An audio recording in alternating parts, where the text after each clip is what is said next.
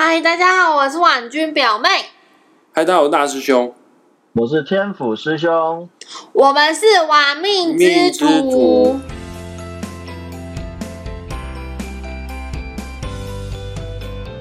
你干嘛跟我不同步啊？你知道吗？在视讯视讯呢，有的时候不同步哦。你们的同步率不高，会暴走哦。对啊，会整个毁掉哎、会把整个那个实验室炸炸毁。EVA 同步率不高，没办法动。没有没有没有，它会暴暴走，走零就是这样暴走的啊，它就是同步率太差、啊，你是说明日香呢？零。零零黄色的零号机，今天我们一样要来回复一下啊、这个听众朋友在粉砖所留下来的投资失败经验。好啊，这个大师兄跟天府师兄会给你双重的建议，命盘上的建议跟投资理财方面的建议。投稿的人是谁呢？我看一下，投稿的人啊叫做 C 小姐姐，C 小姐，婉君表妹念一下。天府师兄跟大师兄好，我是股市小九，自己投资策略是尽量不追高，买绿不买红，觉得基本面、线图、筹码都不错才买，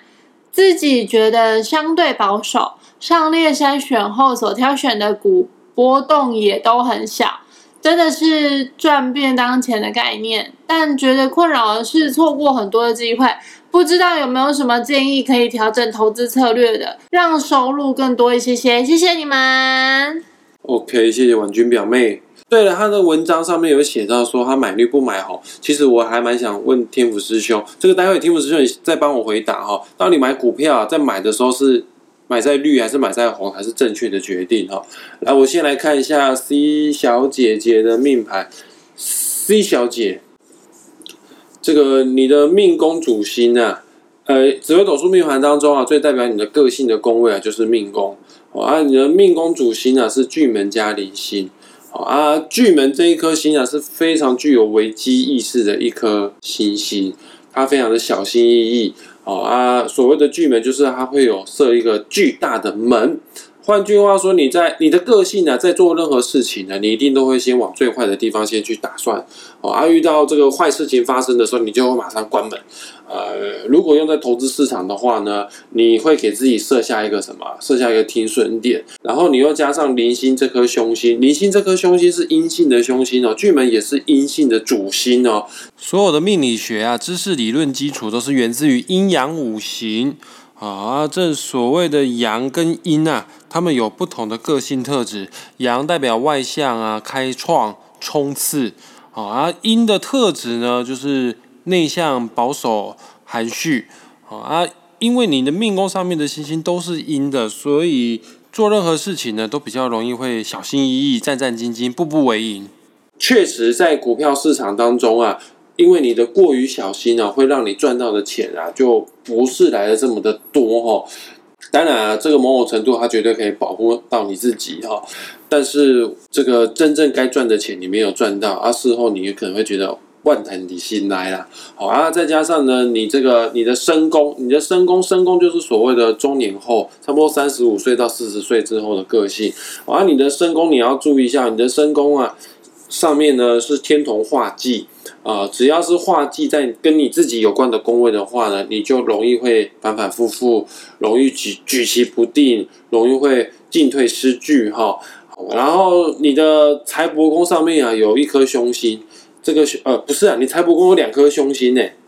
要注意一下哈。财帛宫跟金钱收入是有关的宫位哈，有陀螺跟地劫哦啊。其实呢，你的命宫延伸出去的三条线有零星、有陀螺，也有化忌。陀灵忌、陀灵忌、陀灵忌这三颗凶星都是属于阴性的凶星。这三颗凶星只要在你命宫延伸出去的三条线，你本身的自我个性呢、人格呢是比较压抑的，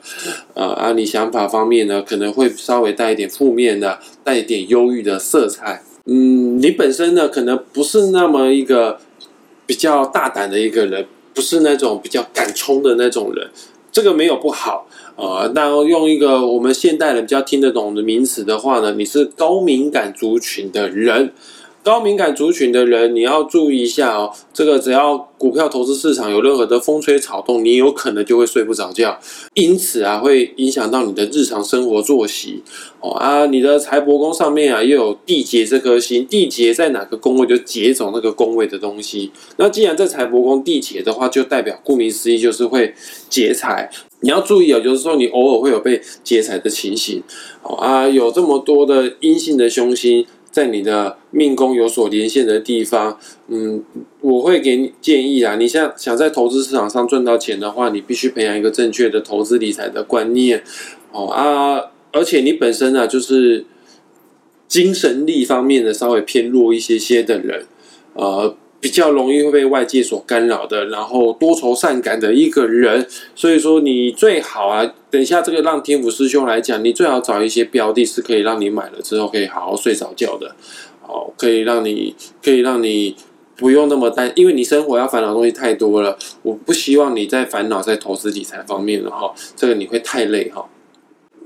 这个以上呢，就是我对于 C 小姐啊，你的紫微斗数的命盘啊，给你的一些建议哈。这个你的，尤其是你的财帛宫，因为凶星就只有七颗而已啊。然后打散了，在我们紫微斗数命盘当中的十二个宫位，七颗凶星分配在十二个宫位，那只要那个宫位有两颗以上的凶星，就表示那个宫位是你的弱点宫。你的财帛宫上面是天机落线，天机落线，这颗主星本身的。强壮就非常的弱，不是很强壮的主星的，又又遇上了两颗凶星，地劫跟陀螺，我我我很担心哈，就是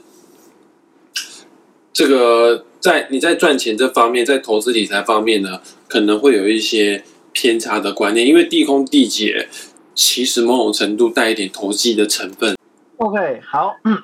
千小姐相当年轻啊，我这里一看，C 小姐，呃，千小姐一样。没关系，拍谁，反正都已经漏等了。那郑小姐，你你的年纪相当的轻啊，好，那我就不讲那个数字哈，跟我当年刚回台湾的时候哈，开始重新东山再起的年龄是一样哈。我就跟你讲一下，我在这个年龄的时候，我投入股市，然后刚好又是金融海啸的时候哈，我只有剩三十万，我在做这件事情。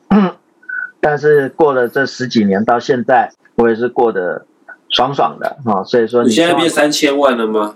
哦，不好说，不好说。我我都是有准时乖乖缴税的，三千万是有啦，但是我一段时间没有看仔细计算了，所以大概具体是多少不清楚哈。所以你十年前从三十万变到三千万，你就用十年时间？不止十年，我回台湾这样子应该算二零零六年回来，总共快十五年了吧。十五年三十万到三千万以上，那也蛮屌的。嗯，这个有各式各样的机运，例如说，其实我当时有个最好的机会，就是金融海啸。我觉得金融海啸的时候，满满地都是便宜的好货，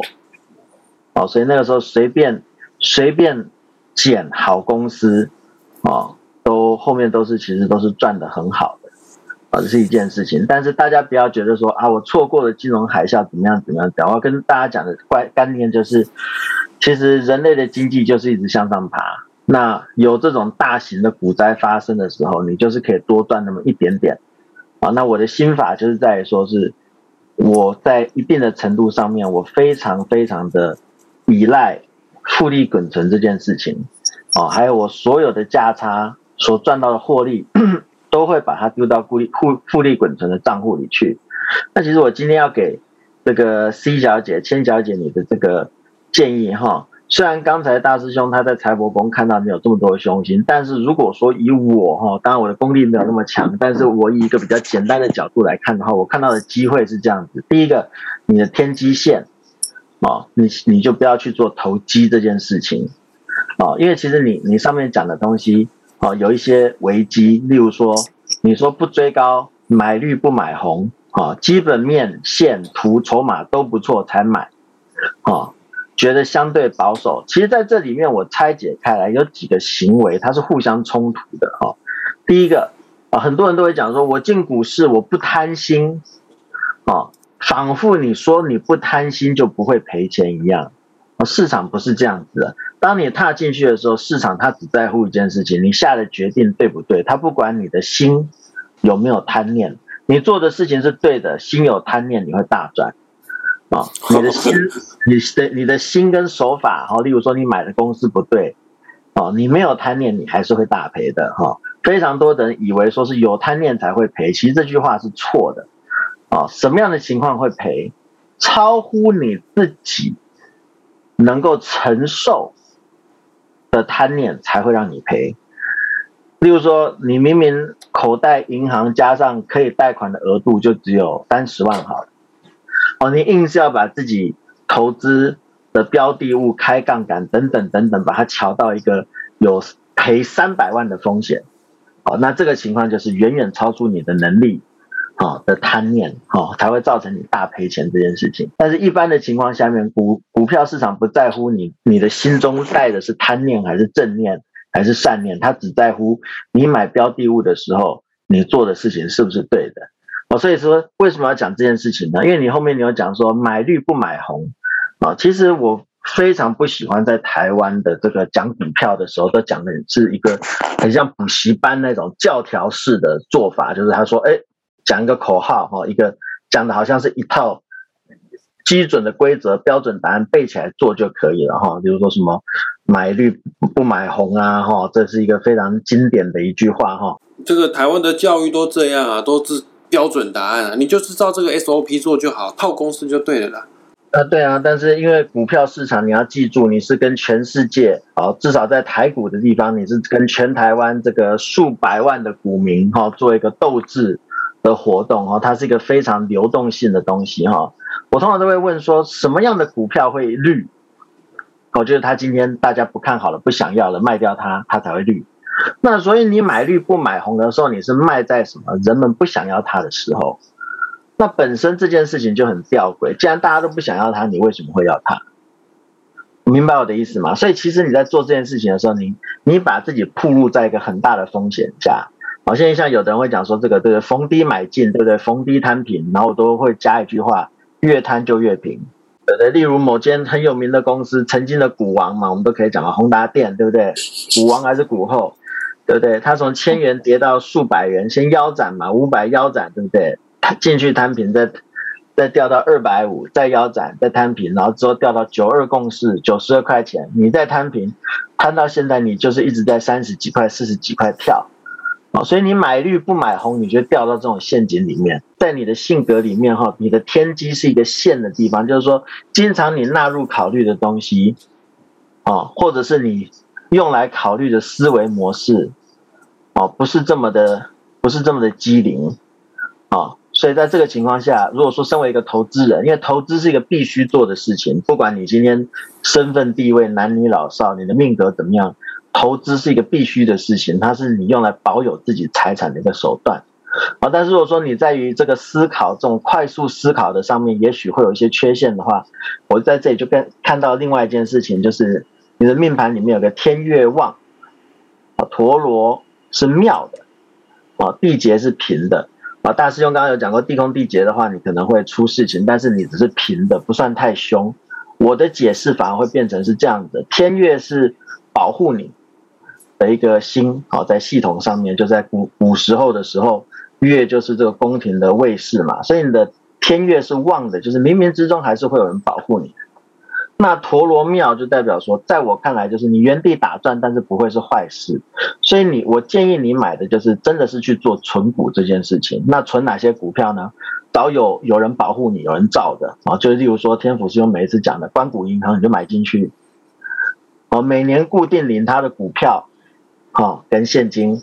好，哪些银行有股票？这个地方我可以讲哈，例如说，美关谷银行里面几乎每年都会给股票的，目前为止哈，例如说这个台气银，啊啊和库金，啊华南金这些关谷银行，它这几年都一直是一路都还是有继续在给股票的关谷银行，我会建议你哈，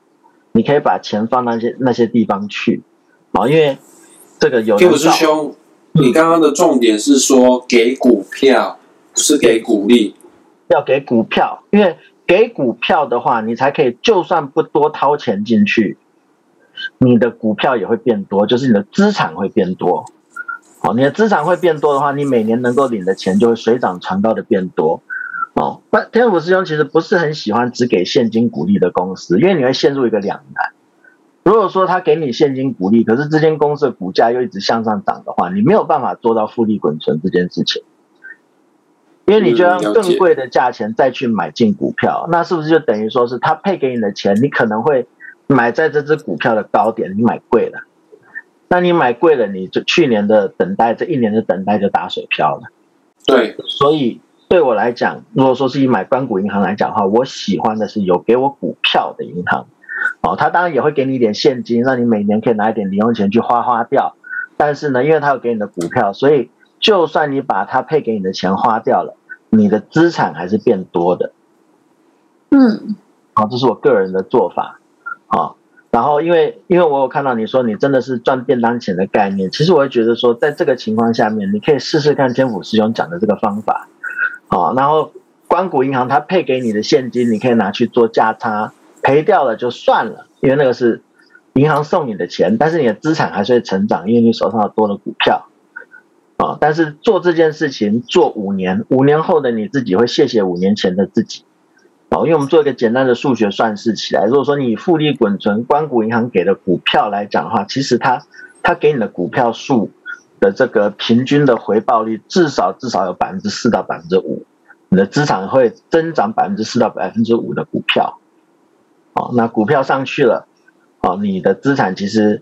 以五年下来的话也是非常惊人的。那现金如果你又再跑回去买的话，那你的资产会增加更快。哦，不然的话，你拿到的现金你也可以去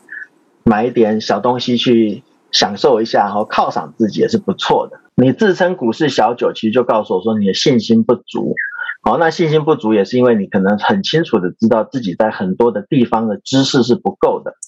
那其实这些东西都不会是太大的问题。哦，如果说没有办法去做价差，去跟人家杀进来杀出去的话，哦，那其实买买关谷银行，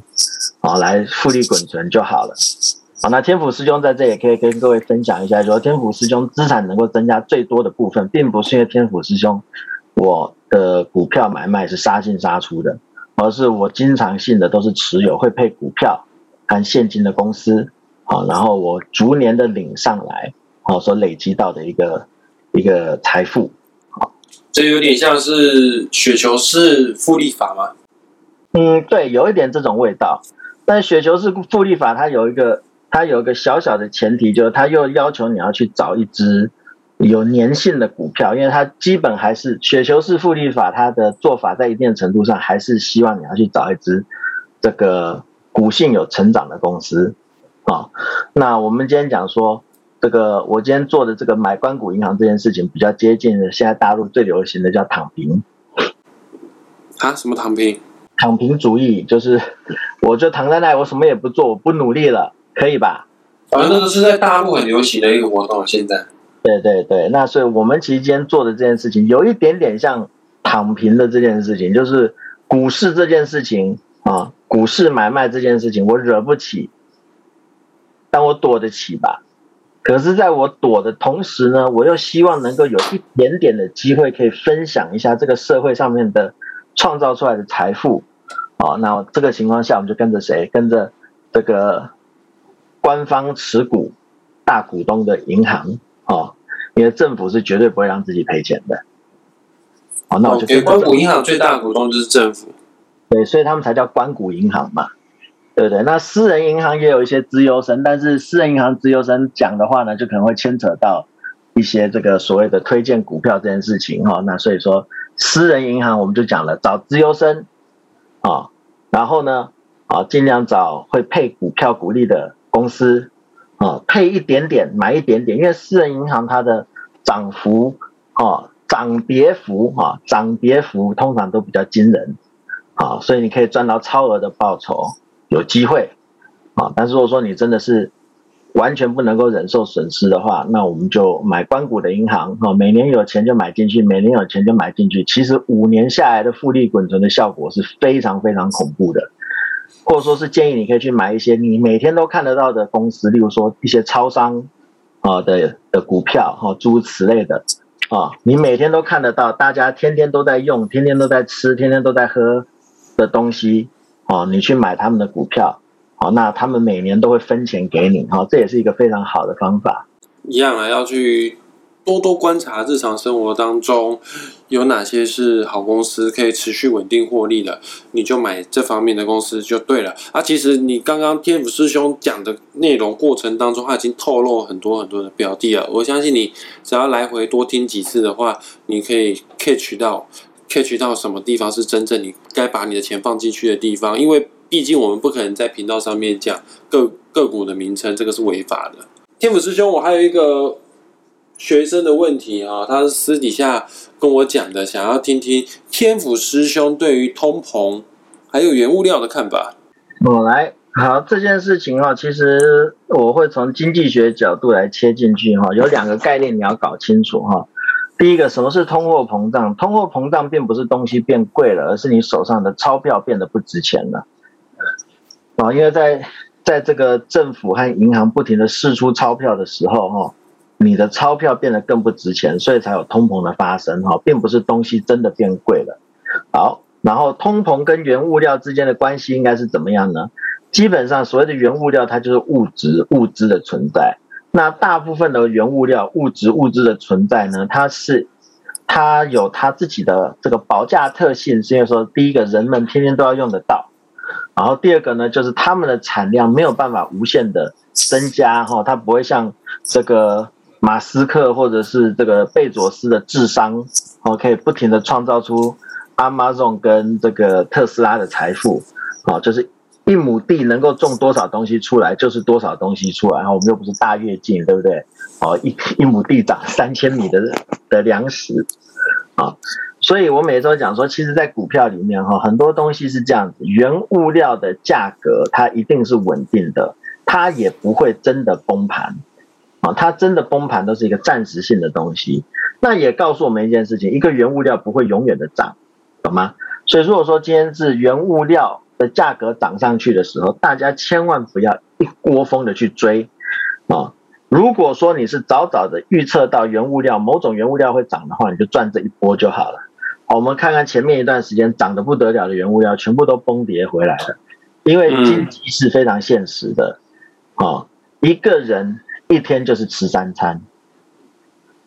睡觉就是睡一张床，床大一点小一点，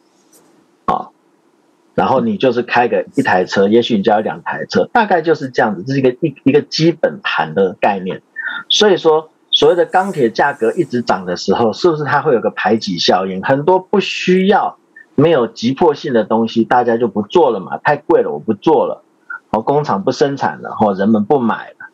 哦，所以价格就会带回一个平衡去。哦，这个我深有体会，因为我朋友在做塑胶、塑胶塑料的，他是卖原料的。然后前一阵子原物料一直在涨的时候，很多厂商都选择说啊，反正。我就先这段期间先先休息啊，先不要做产能啊，先不要做眼镜啊，先不要做护目镜啊，等到原物料价钱降下来的时候，我再跟你交货就好了。没错，哦，所以原物料是非常非常吃经济学的所谓的供需理论的定的东西啊，它非常非常吃供需理论啊。那所以说我都会讲说，原物料的这个涨价。的原因是因为你的手上的货币不值钱了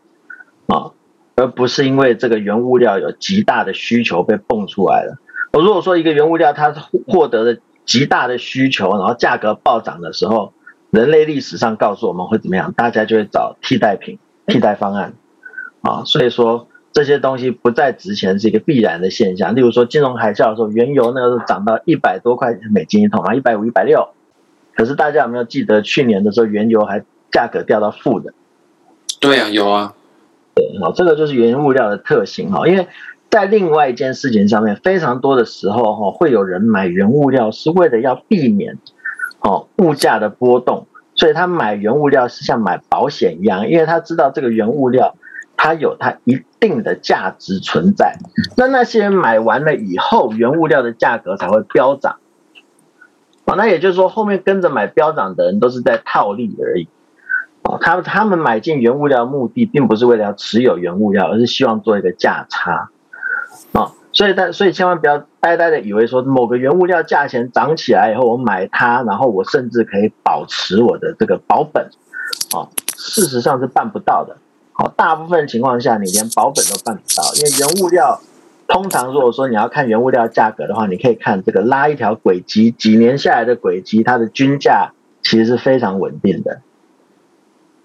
了解，所以说不要去追跟通膨或原物料相关的概念股，是不是？对，你看，例如说短期内的话，有钢铁王嘛，对不对？在前一段时间有一堆人去追铜价嘛，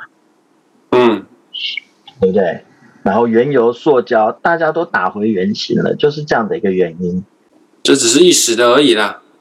对，这只是个一时，大家觉得有利可图的原因，是因为说这个市面上暂时缺货哈，订单是这样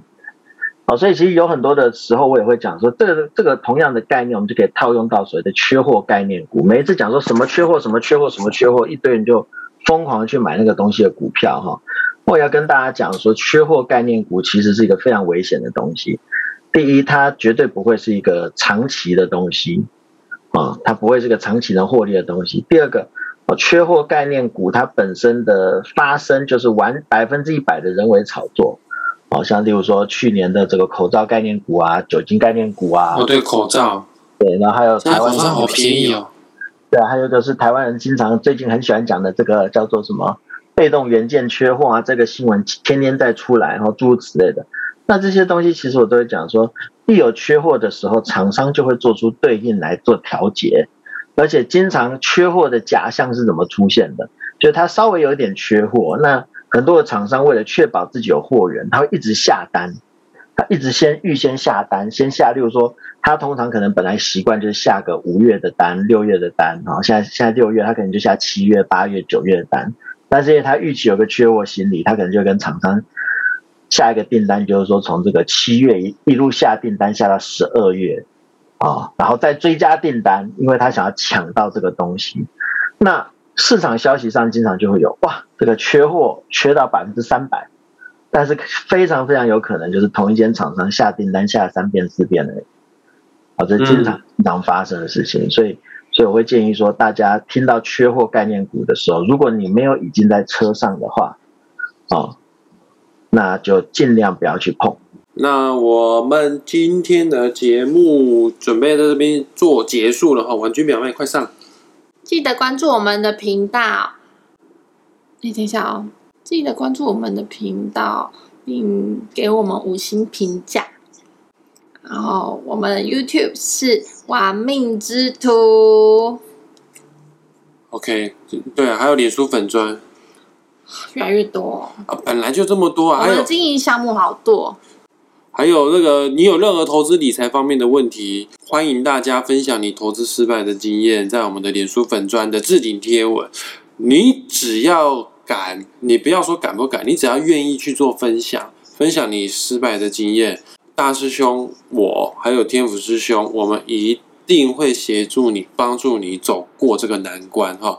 嗯，然后如果大家分享量够多的话，加码有没有人想要听天府师兄的投资失败经验？你有投资失败啊？你从三十万到三千万的，你还有失败过？当然了，开什么玩笑？失败乃失败也。OK，失败不是乃成功之母吗？如果是这样子的话，那这街这个世界上最成功的应该是都在街边乞讨吗？是这么说的吗？当然不是嘛，也是啊，失败就只是失败罢了。OK，好，那我们今天就先到这边了，拜拜，我们下次见，拜拜。